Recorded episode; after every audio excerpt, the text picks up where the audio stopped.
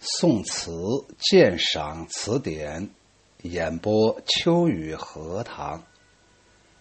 莫其咏《诉衷情》宋春。诉衷情，宋春。莫其咏。一边清晓喜还家，宿醉困流霞。夜来小雨心悸。双燕舞风霞，山不尽，水无涯，望中奢。送春滋味，念远情怀，吩咐杨花。一边呢，形容扬鞭催马的意思。困流霞就是沉醉于酒中，流霞呀，实际上是美酒的另外一种说法。霁呀，就是雨过天晴或者雪过天晴啊。望中奢，奢是遥远的意思。那么意思就是回望来路是遥远漫长。吩咐就是交予、交给的意思。翻译出来就是清晨里呀，扬鞭打马，欢欢喜喜的回家。昨晚沉沉的醉意还没有全消，夜里下过小雨，现在已经放晴。燕子双双的在微风中轻飘。山不尽，水无边，回头眺望来路，真是漫长遥远。眼看就要和家人团圆。往日那些送春的惆怅滋味，怀念远方亲人的愁苦情怀，如今呢，都交给飞扬的柳絮，一起飞翔吧。这是一首咏春词，抒发了客子即将到家时的那种喜悦心情。全词围绕着这个“喜”这个字来落笔，轻盈流走，词意婉丽，是咏春词的一种开创啊，为咏春词的创作开创了一种新的境界。开头一句点出了喜还家这一个全篇的主旨，那清脆的一声鞭响打破了拂晓时的沉寂，起奏了一支轻快的还乡曲。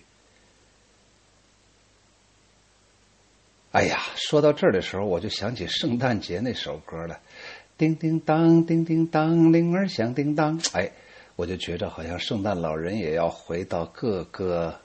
凡夫俗子的家里来送礼物，我不知道这个圣诞老人是不是把人世间的每一个家庭都当成自己的家呢？反正他是挨家挨户的都送，虽然是一个浪漫的一个传说，或者甚至都属于一种故事、神话的故事，但是听起来就是那么温暖呢。反正我只要一说到一支轻快的还乡曲，马上就想到了叮叮当，叮叮当，铃儿响叮当。这首词接着就荡开了笔墨，描述客子归程上的那种情态和周围的景致，烘托欢乐的气氛。宿醉困流霞，流霞呀，泛指各种美酒啊。宿醉呀，就是昨天晚上的酒啊。昨天晚上啊，因为还家在即呀，把盏痛饮。一想到明天我就要回家，我怕啥呀？马上就要见到自己的亲人了，于是把盏痛饮，一夜沉醉，就叫宿酒啊。今朝登城，马上犹待余醒啊。他抬起那惺忪的醉眼，觉得周围的一切都浸润在喜庆的气氛之中。夜来小雨心悸，双燕舞飞霞，舞风霞呀！醉眼不知窗外是，一夜小雨，轻晓芳亭，策马而行。天朗气清，更有那一双春燕，晨风当中上下翻飞，似乎也为他回家。起舞助兴，双燕也暗示着昔日别妻出游，就是过去呀，离开老婆，自己出去溜达去了。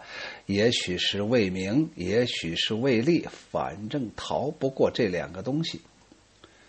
于是呢，就如同劳燕分飞，而今呢，重新比翼双飞的这么一个日子也就不远了。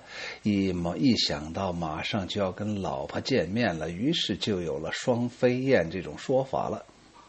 过篇呢，叫做“山不见水，山不尽水无涯，望中奢”。写客子就要快到家了，不禁回望归程。此处词中欢快的旋律略作顿荡，稍超深沉。游子回一望一路艰难跋涉的迢迢，就是游子回望那一路上艰难跋涉的迢迢归程和浩阔的风尘，心中充满了历尽沧桑的复杂的意绪。客子感慨之余，但见漫天杨花扑面而来，便信手拈来了一句妙语：“送春滋味，念远情怀，吩咐杨花。”那就让我把自己年年客中送春，备受煎熬的悲凉滋味，还有家人为我牵肠挂肚、思念思亲念远的那种凄苦的情怀。全都吩咐给杨花吧。蒙蒙杨花总是报告暮春的消息，聊起人们的伤春的意绪，而今呢，却成为了这位客子往昔愁苦的负载之东西，就是负载物啊，负载之物。他将迈着轻松愉快的脚步去和家人团聚。词最后呢，以幽默俏皮将欢情再度扬起，结束了全篇。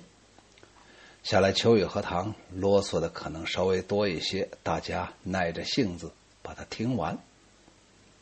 首先呢，要感谢莫其勇这样一种所谓的正能量啊。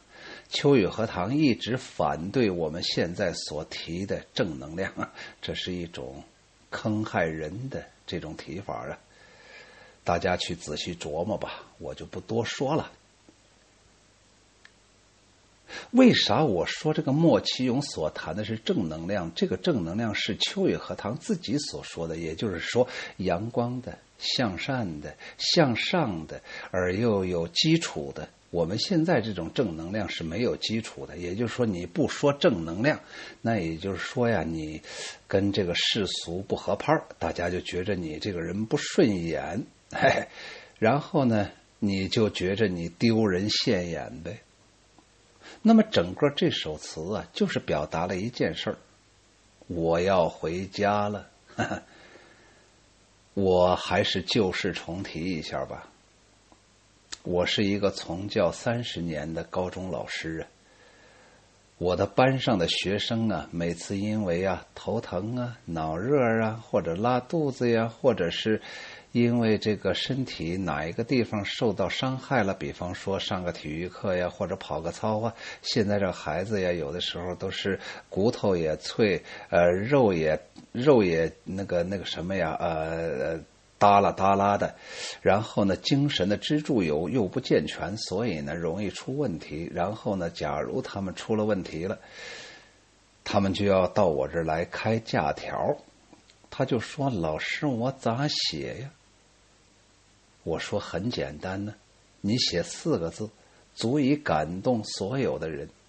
你出咱们学校的时候，那个校警看了之后会流泪。”拿到家里去，你给父母看了，父母也会流泪。过后呢，假如你自己组织了、组成了家庭，然后你还把你这个请假条留着，你看了之后也会流泪。要知父母恩，手里抱儿孙呐，怀里抱儿孙呐。我让他写什么呢？我想回家。是啊，这是多么感动人的事情啊！所以，整个这首《诉衷情送春》就是莫其勇想表达一种感觉，我想回家。人挡杀佛，人挡杀人，佛挡杀佛，谁敢阻挡我回家的旅程呢？哎呀，回家是一个非常快乐的事情。可是秋雨荷塘前半生啊，没有一点点回家的快乐。因为我小的时候啊，不管是上幼儿园、上小学、上初中、上高中，也就是说结婚之前。我今年呢虚岁呀，虚长啊，虚岁五十二岁呀。也就是说呀，在我的前半生的前半生，我没有回家的感觉。我的家里头啊，总是冰锅冷灶的。回到家以后啊，父母在吵架。然后呢，你想做你自己想做的事情，不可能。因此呢，我想为这个呀，写一个小说。准备准备，这个最近呢就动笔呀。小说的名字我都想好了，叫做《好媳妇儿》。呃，暂时就定成好媳妇儿吧。自从我遇到了我的老婆，我的妻子，我的生活才发生了根本的变化。他给我营造了一个所谓的家，让我有了一种家的温暖呢。所以一说到这个回家呀，我就反差特别强烈。前半生的前半生没有回家的感觉，前半生的后半生有了回家的感觉。所以我通过我个人的人生经历的对比，能够感觉到回家是一种什么样的欣喜的情绪。希望大家能喜欢我的小说。我这个小说估计可能得写上个一年吧。我一边写一边就在网上直接把它就播出去了。希望大家给我点赞。然后呢，我也希望啊，我这个小说我估计特别感人呢，因为我不喜欢塑造，我不喜欢那种高大全，我就喜欢那种。平铺直叙，写老百姓自己家的事儿，不要烘托，不要渲染，也不要雕刻雕琢。希望大家能多鼓励我，同时也希望那些，哎呀，喜欢想拍个电影啊、电视剧呀，嘿，我这我这个东西肯定是一个非常好的素材，就看谁。能首先拿到我的版权，我这里面可不是自吹自擂，也不是在这块大张旗鼓的宣传我将来要写的这个小说，而是每每想到我要写的内容，真是泪眼婆娑呀。第三个呀，针对这首词，我还想说，哎呀，我怎么就没有想到？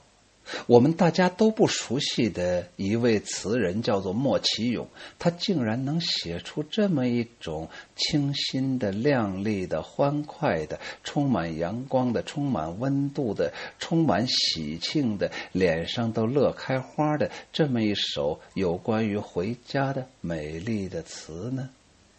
由此，我又生发开去，古时候的那些历史人物。和那种藏在这个历史书里面的狡诈和真实，我们不谈了。我们就说眼前的这点事儿，你又能真正了解多少呢？就像你，你说，哎，我很喜欢宋词，可是你知道莫其勇吗？你知道莫其勇还写了《诉衷情·送春》这首词吗？你知道他最后还有一个金句叫做“念远情怀吩咐杨花”吗？你即便知道了，难道你真的能懂莫其勇当时那种愉快的心情吗？